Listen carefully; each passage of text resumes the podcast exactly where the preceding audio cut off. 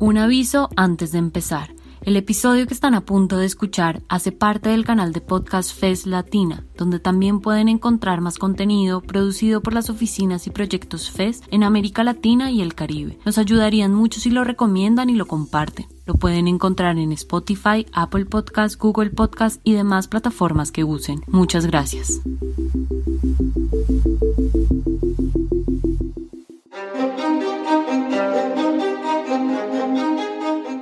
Político, moverse en bus, taxi o bici, estudiar en privada o pública, decir todos, todas o todes. Les doy a todas y todos la bienvenida a este espacio. Lo primero es que cuando empieza a aparecer la pandemia en el país... Porque eso siempre se piensa por allá arriba. Cuando uno habla de una crisis habla precisamente de esos impactos multisectoriales que tiene. El, el, cuerpo no es solo un constructo material, ¿no? Sí, yo creo que el tema de la salud fue como una, una de las áreas. Recibir la factura para pagar el IVA, votar a un candidato en elecciones y votar a un empleado sin justa causa. Lo que haces y dejes de hacer, lo que pienses y lo que dices es político. Que las mujeres, que las personas LGBTI, que las personas de grupos étnicos. Estas luchas necesitan materializarse en algo y necesitan materializarse en derechos humanos hechos realidad, ¿no? Bienvenidos y bienvenidas a Todo es Político, un programa realizado entre la FES en Colombia y 070 Podcast en el que hablaremos en esta primera temporada de temas esenciales y cotidianos para comprender qué está pasando en nuestro contexto durante este tiempo incierto de pandemia. Intentaremos darles algunas respuestas de la mano de expertos y expertas. Hola y bienvenidos a este episodio bonus de Todo es Político. La pandemia ha demostrado el valor del trabajo de los domiciliarios. En tiempos de confinamiento y encierro como este, son ellos y ellas los que nos han permitido el acceso a bienes y servicios. Pero aunque su labor ha sido vital para la economía y la reproducción de la vida durante el COVID, la desvalorización y precarización laboral continúa. En este contexto, FESCOL organizó una videocharla para hablar sobre los derechos de las y los trabajadores de plataformas digitales. Estamos hablando de distribuidores de Rappi, domicilios.com, Uber Eats, Uber, Corner Shop, entre otros. Para esto estoy con Alejandra Trujillo, coordinadora de proyectos de FESCOL, quien hace unos días tuvo una conversación muy interesante con tres expertos y expertas de distintos países sobre los retos que significan la protección de los derechos de las y los trabajadores y las posibilidades de formaciones sindicales frente a este tipo de contrataciones atípicas. Hola Alejandra, ¿cómo estás y bienvenida? Hola María Paula, muy bien, muchas gracias por la invitación. A ti muchas gracias y gracias también por compartir este contenido. Para iniciar quiero pedirte que introduzcas a los y las panelistas que tuviste. Sí, hace poco estuvimos hablando con Uta Dirsen, economista, especialista en economía del desarrollo, quien está a cargo del proyecto sindical regional para América Latina de la FES también estaba Juan Manuel Otaviano, abogado laboralista argentino, especialista en trabajo y tecnología, y quien acompañó el proceso de organización de los riders en ese país desde el comienzo. Y eh, Iván Daniel Jaramillo, abogado colombiano, especialista en derecho laboral, integrante del Observatorio Laboral de la Universidad del Rosario, y quien recientemente publicó para FES Colombia un documento de análisis que fue el que dio origen a nuestra conversación. Ahora quiero que hablemos del documento de análisis publicado por la FES. ¿De qué se trata y qué nos puedes decir de las conclusiones de este? Bueno, la tesis que quisimos trabajar en ese documento de análisis eh, es básicamente los retos que trae a la protección del derecho laboral esas formas atípicas de contratación, que no son un fenómeno realmente nuevo, ¿no? Se modifican ahora un poco con los elementos de la tecnología y eh, en lo que tiene que ver básicamente con los domiciliarios de Rappi o rapitenderos o repartidores, pero eh, existen en nuestra realidad laboral desde hace varios años por ejemplo, los contratistas de prestación de servicios, que tienen un contrato civil, pero que en la práctica igual cumplen todas las condiciones para ser trabajadores, y muchas otras personas que son em, contratadas a través de contratos distintos al contrato laboral formal y que entonces no tienen ni derechos laborales, ni prestaciones sociales, ni garantías asociadas a la protección social. En fin, se trata entonces de esa discusión trascendental, hoy más actual que nunca, eh, que es básicamente quién es trabajador o trabajadora y hasta dónde va el concepto de trabajo, o sea, qué se entiende por trabajo. Fíjense que yo cuando me propusieron esto ya estábamos en confinamiento, luego tenía bastante tiempo para pensar y para sentarme a escribirlo porque no había que salir y esta ciudad es imposible en traslados cuando estamos en, en situación de normalidad. Y esos trabajadores riders, como los mencionaba Cristín, pues eran prescindibles previo al, al, confinamiento, eran absoluta, todo el mundo los, dijéramos, los desvalorizaba, no tenían condiciones, era un tema medio que se subestimaba en Colombia y han pasado a ser imprescindibles, porque sin ellos nosotros acceder a los bienes y servicios vitales en medio del confinamiento y la cuarentena hubiera sido casi que imposible. Bueno, esto además me parece importante entenderlo con algo que dice Iván Daniel y que es que el derecho laboral tiene cada vez un campo más reducido de acción. Ese campo reducido viene justamente por ese cambio en la figura del trabajador, por el surgimiento de nuevas categorías que se quedan por fuera porque no tienen, en, digamos, una forma de contrato laboral eh, típico y que, digamos, cada vez son la regla en, en la contratación laboral. Entonces están desde las trabajadoras de la economía del cuidado no remunerado, que no tienen salario y entonces bajo este concepto que tiene nuestro código sustantivo del trabajo, no serían trabajadoras, aunque tienen, dedican tiempo y energía a una actividad que sostiene la vida, pasan, por supuesto, por quienes tienen eh, un contrato civil de prestación de servicios que reciben supuestamente honorarios, pero que en la práctica tienen jornada de trabajo, horario, subordinación y todos los elementos de una relación laboral. Y por supuesto, aquí también se incluyen los trabajadores eh, riders, quienes se vinculan bajo esta categoría de eh, colaborador, que se supone que no tienen horarios estrictos, que son su propio jefe, que no, que pueden trabajar cuando quieran.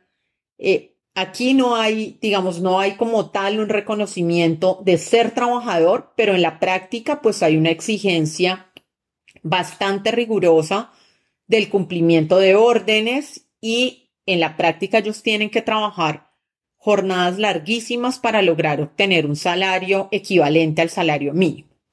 El trabajador sigue siendo el mismo trabajador que presta una actividad personal y que es merecedor de derechos.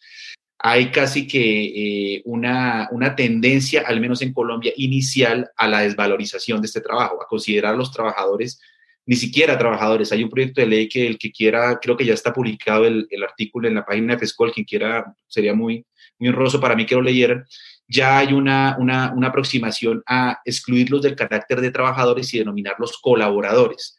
Esto es un tema muy castellano y casi que semántico, pero no es menor. Es considerarlos eh, socios, entre comillas, de la plataforma por la posibilidad de inscribirse en la misma y poder eh, prestar unos servicios de llevar un, un, una mercancía de un lado a otro. Bueno, finalmente el otro punto que creo que también es relevante y que Iván Daniel ilustra es que estos trabajadores, en su mayoría, tienen una dependencia económica total de los ingresos que reciben por eh, la labor que hacen en estas plataformas.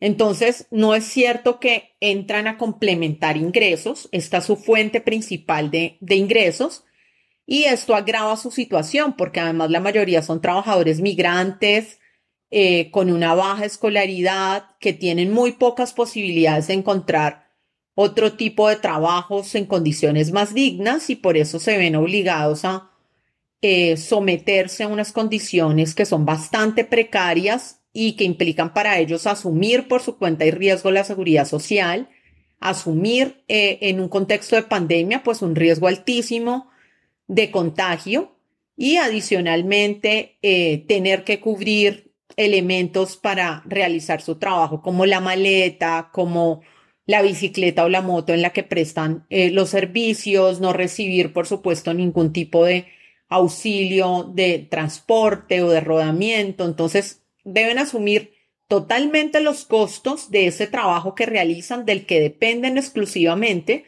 y en el que adicionalmente no reciben eh, la adecuada protección como trabajadores porque no se les considera en, bajo este concepto jurídicamente hablando.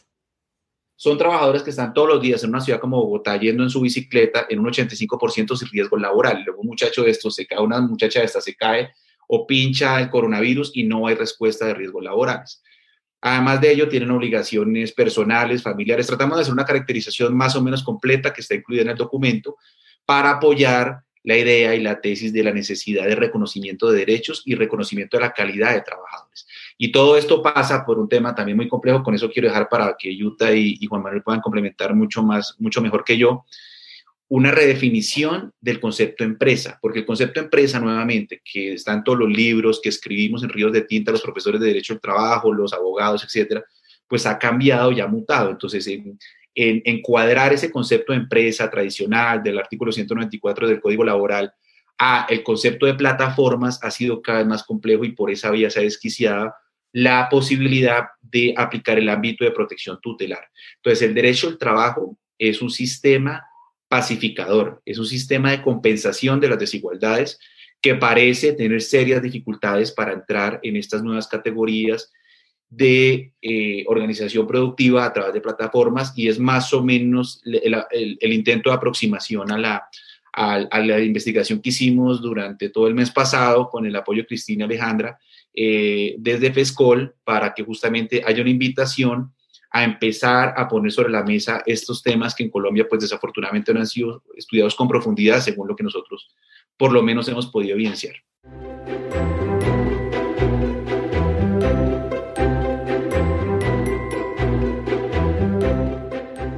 interesante lo que dices Alejandra y quisiera hacer énfasis en algo que puede ser confuso para quienes no somos abogados. ¿Qué implican, por ejemplo, los derechos laborales de un trabajador o trabajadora bajo un contexto de contratación normal, no bajo esta figura de socios eh, tan extraña? Es decir, un trabajador clásico o el trabajador clásico que explicaba Iván al principio. ¿Nos puedes dar más detalles? Bueno, si nos remontamos a los orígenes del derecho laboral, eh, el derecho laboral fue concebido con ese propósito de proteger al trabajador como la parte débil de la relación laboral. Ese es como el origen de una rama que además es autónoma, que no es, eh, que es distinta al derecho civil basado en, en la igualdad. Y bueno, nuestro código, que es un código de los años 50, describe quiénes son trabajadores acotando este concepto a quienes tienen una relación laboral subordinada por medio de un contrato de trabajo y que reciben además como retribución un salario. El problema, insisto, en que es cada vez menor la cantidad de personas que se vinculan con un contrato de trabajo. O sea, la regla se volvió la contratación civil, la contratación por cooperativas, por contratos sindicales. Y entonces aquí hay una exigencia fuertísima al derecho laboral para ampliar sus fronteras y para proteger a todos estos colectivos o grupos de trabajadoras y de trabajadores que además usualmente son más son quienes están más precarizados, quienes tienen más dificultad para asociarse y para exigir judicialmente sus derechos. Entiendo, claro. Y con eso en mente, o a partir de lo que acabas de decir, ¿qué implica entonces un cambio como el que genera la contratación eh, al estilo RAPI, esa contratación de socios? Es decir, ese cambio en la figura de trabajador o trabajadora que mencionaba Iván, ¿qué implicaciones trae para estas personas? Bueno, aquí hay realmente una profunda discusión acerca del concepto de trabajador o trabajadora y del concepto en sí mismo de qué es trabajo. Y debe entonces incluirse en esta reflexión, en palabras de la OIT, eh, una mayor garantía y una y debe cada vez buscarse proteger a una mayor cantidad de personas que trabajan, aún en figuras atípicas, como es el caso de los riders. Esa protección y esos derechos mínimos, que son la esencia del derecho laboral, deberían ser garantizados a todos y a todas quienes, sin importar la forma jurídica que se adopte, prestan un servicio que es personal, reciben una contraprestación económica, dependen de este trabajo y tienen entonces todos, elementos, todos los elementos para ser considerados trabajadores y trabajadoras.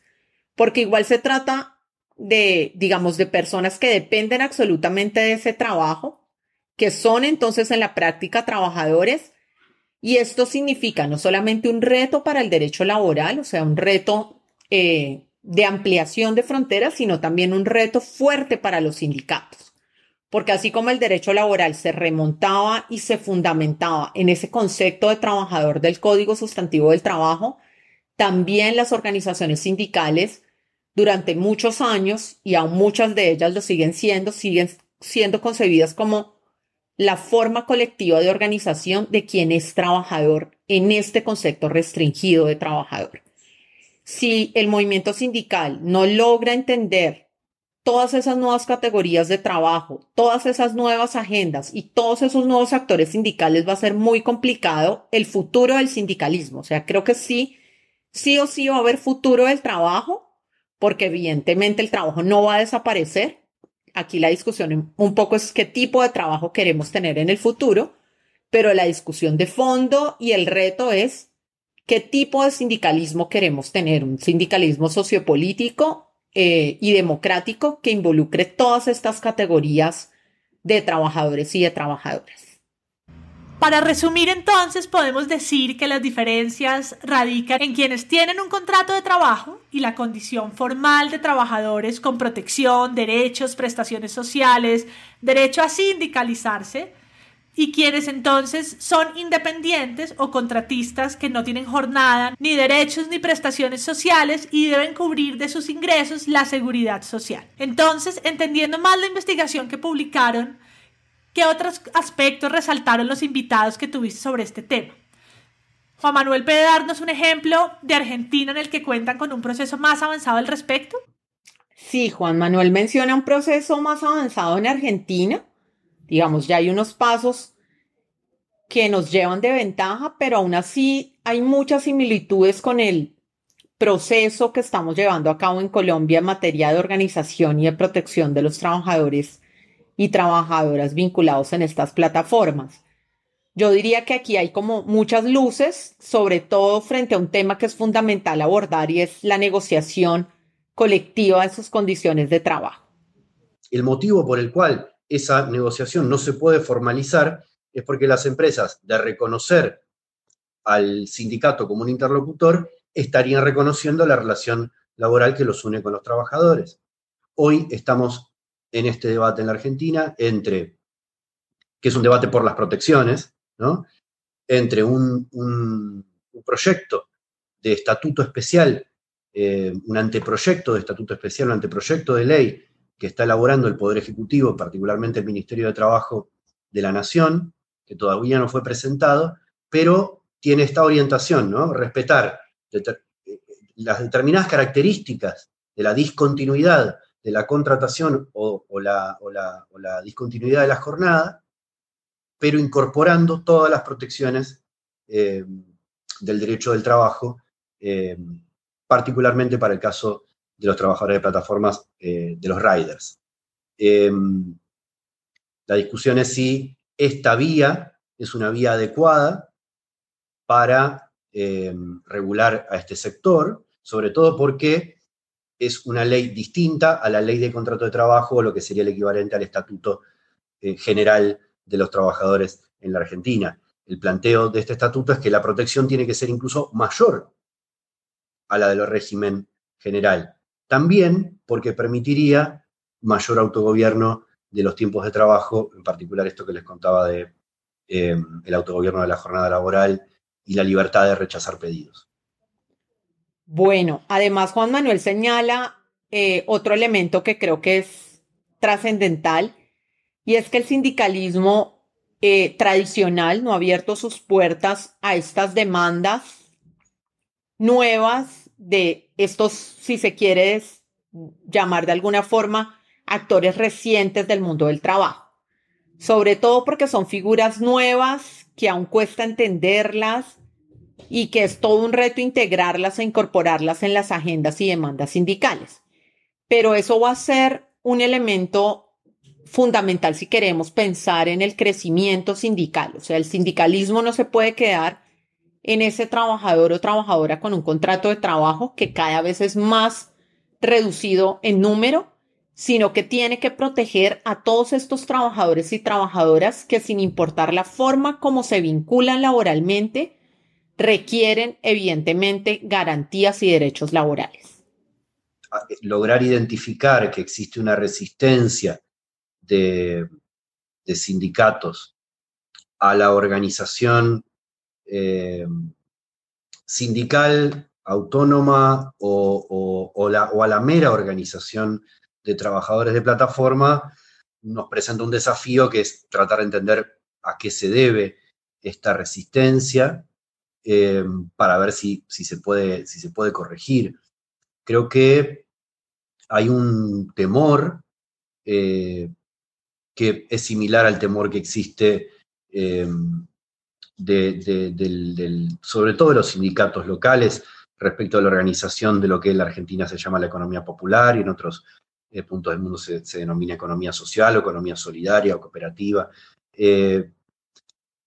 Creo que existe el temor a que este tipo de relaciones laborales lesionen, fragilicen los convenios colectivos o los estatutos colectivos de cada actividad, de cada sector, fragilicen la organización sindical. Bueno, entonces aquí Juan Manuel nos habló sobre la resistencia que existe frente al desarrollo del sindicalismo por parte de los empleados de estas aplicaciones. Sin embargo, hay un último tema que me gustaría introducir a partir de eh, la conversación que tuvimos con Uta. Uta tiene un conocimiento muy profundo sobre lo que implica para el sindicalismo esto que si se quiere se puede denominar como el futuro del trabajo o el trabajo del futuro. Y eh, sobre todo porque en su análisis deja ver que no se trata solamente de la tecnología o de la aparición de la tecnología, sino que hay un trasfondo que tiene que ver con esa agenda neoliberal que cada vez ha estado interesada en eh, cortar derechos, en eliminar protección y en abaratar costos eh, laborales, que no significa otra cosa que un retroceso en las garantías de los trabajadores y trabajadoras. Seamos muy claros, la precarización de estos trabajadores y estas trabajadoras no es una casualidad, está al corazón del modelo económico de estas empresas. La estrategia empresarial de las plataformas en todo el mundo ha sido el flagrante desprecio por las normas y leyes establecidas afirmando su unicidad, su novedad, ¿no? Eh, su, tecnología impresionante, buscaron los huecos normativos o pretendieron que las reglas no se aplicaran a ellos. La precarización del trabajo formal, la debilitación de la relación laboral, es algo que llegó bien antes de las plataformas con las reformas laborales, con la tercerización, con la fragmentación de la producción en cadenas de suministro cada vez más ¿no? fragmentadas, los actores empresariales vienen con una tecnología nueva, ¿no? algo que le presentan como muy nueva, muy moderna, nos distraen un poco con ese discurso de innovación, pero si lo miramos bien detrás, hay una continuación y una profundización de modelos, modelos precarios y explotativos. Entonces, la pregunta que nosotros tenemos que ponernos es, ¿qué trabajo queremos en el futuro? Porque esa respuesta no viene de la tecnología. La tecnología no determina nuestro futuro. La tecnología lo que hace es que nos abre varias sendas cuál escogimos como sociedad y de qué manera también la transitamos es nuestra elección colectiva. Por eso, detrás de las cuestiones del derecho laboral también hay una contestación social y política. ¿Qué tipo de relaciones de trabajo, qué nivel de explotación aceptamos nosotros como sociedad?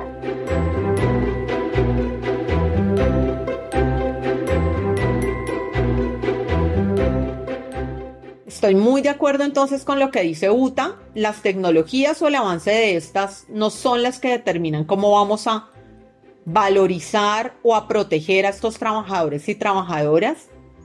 La tecnología puede entonces traer beneficios enormes, puede reducir la jornada, puede implicar menores esfuerzos físicos en ciertas tareas, pero además, si, si no se mira eh, con esta perspectiva constructiva, puede significar vulneraciones a los derechos de las trabajadoras y de los trabajadores.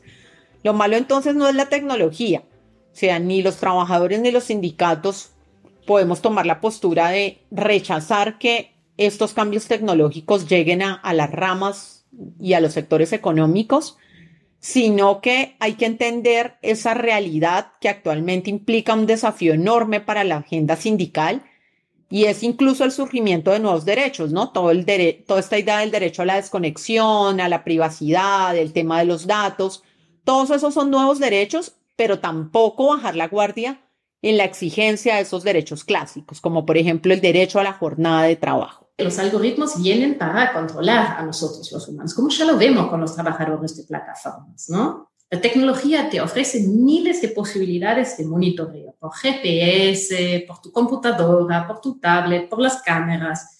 Y los algoritmos te ofrecen la posibilidad de analizar este montón de datos que se genera en unos segundos para decidir quién está trabajando bien y quién no. Quién, cómo se puede optimizar tu movimiento y tu tarea, ¿no? Y ojo, que eso no es un resultado inevitable del desarrollo tecnológico, es donde apuntan en ese momento las estrategias empresariales y las decisiones que hacen gente, humanos.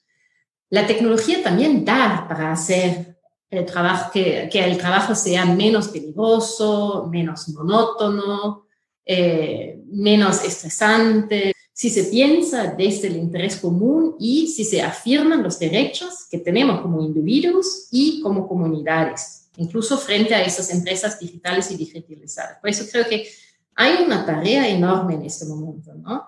Es eh, cómo transformar el derecho de trabajo para ampliarlo otra vez a lo que es trabajo y no solo que es una definición adentro de esa marca del trabajo, también incluir cosas como los derechos a los datos de los trabajadores en el trabajo, en el derecho laboral.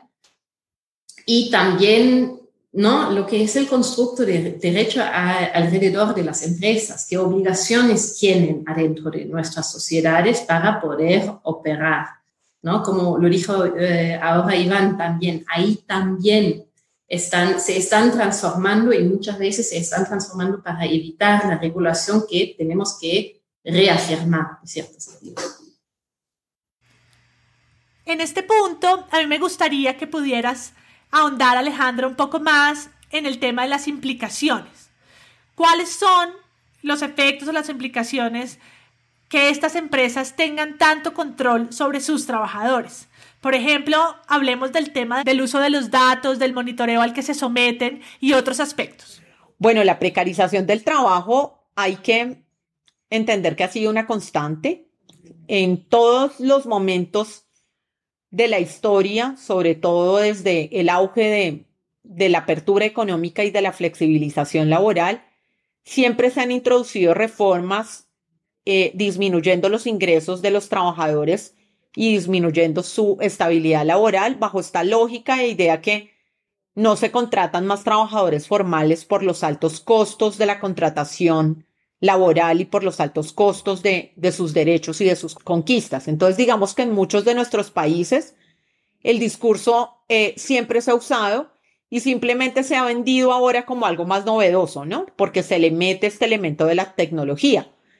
Eh, y aquí hay un montón de retos, solamente por mencionar los últimos a los que UTA hacía alusión, el tema, por ejemplo, de los datos, creo que ahí hay un, un vacío y un desconocimiento de los trabajadores y de las organizaciones sindicales, o sea, hasta dónde eh, va mi privacidad, hasta dónde yo debo tener la garantía de cómo van a usar esos datos, sobre todo ahora que estamos en esa explosión de teletrabajo y de trabajo en casa, cuál es el acceso y la protección eh, que yo tengo de esos datos que estoy suministrando todo el tiempo en las redes y en las plataformas digitales en las que ahora muchos y muchas trabajamos. La tecnología creo que llegó para quedarse, claramente eh, eso no lo vamos a poder evitar, pero cómo la usamos sí es una decisión política y creo que en eso hay que insistir mucho. Si se favorecen o no los derechos de los trabajadores o si lo que pretendemos es controlar excesivamente al trabajador y allí aprovechar la tecnología y adicionalmente someterlo a una hiperconexión y además deslaboralizar su relación laboral, esa es una decisión política y allí los sindicatos son actores fundamentales para exigir cumplimiento de derechos laborales, eh, aún en estas nuevas formas que incluyen estos elementos tecnológicos. De acuerdo, el hecho de que los, los y las repartidoras conserven cierta independencia para elegir su horario de trabajo no significa que tengan un control real sobre el mismo. Están siendo monitoreados por plataforma, incluso por nosotros los usuarios, que les damos estrellas calificando su servicio. La paradoja es que a pesar de este monitoreo constante, no se les garantice un derecho laboral claro y termina siendo entonces una vulneración directa a sus derechos que además se refuerza con la insistencia de llamarlos colaboradores o socios y no trabajadores. Que los repartidores o riders se les denomine colaboradores y no trabajadores implica que no se les reconozcan sus derechos, que estén en absoluta desprotección laboral, porque no se les aplica el código sustantivo del trabajo, pero además hace que sea muy complejo la posibilidad de organizarse sindicalmente. No imposible, porque recordemos que eh, la organización sindical y la libertad sindical es un derecho para todo aquel que en un concepto mucho más amplio tenga la calidad de trabajador y trabajadora. Y ellos, por supuesto, que lo tienen. Entonces, creo que hay que seguir caminando en ese proceso de reconocimiento de derechos, pero también en el proceso y en el reto que significa organizarse sindicalmente para exigir mejores condiciones de trabajo. Alejandra, muchísimas gracias por participar en este episodio. Hasta aquí este bonus de Todo es Político. Y quiero terminar contando que FESCOL ha venido adelantando una serie de conferencias virtuales a los que han invitado a expertos y expertas sobre distintos temas relacionados a los derechos de las trabajadoras y los trabajadores. Pueden encontrar más sobre esto y sobre el trabajo de Alejandra en la página de FESCOL y en sus redes sociales. No olviden también estar atentos a la próxima semana que tendremos un nuevo episodio de este podcast. Todo es político. Chao y gracias.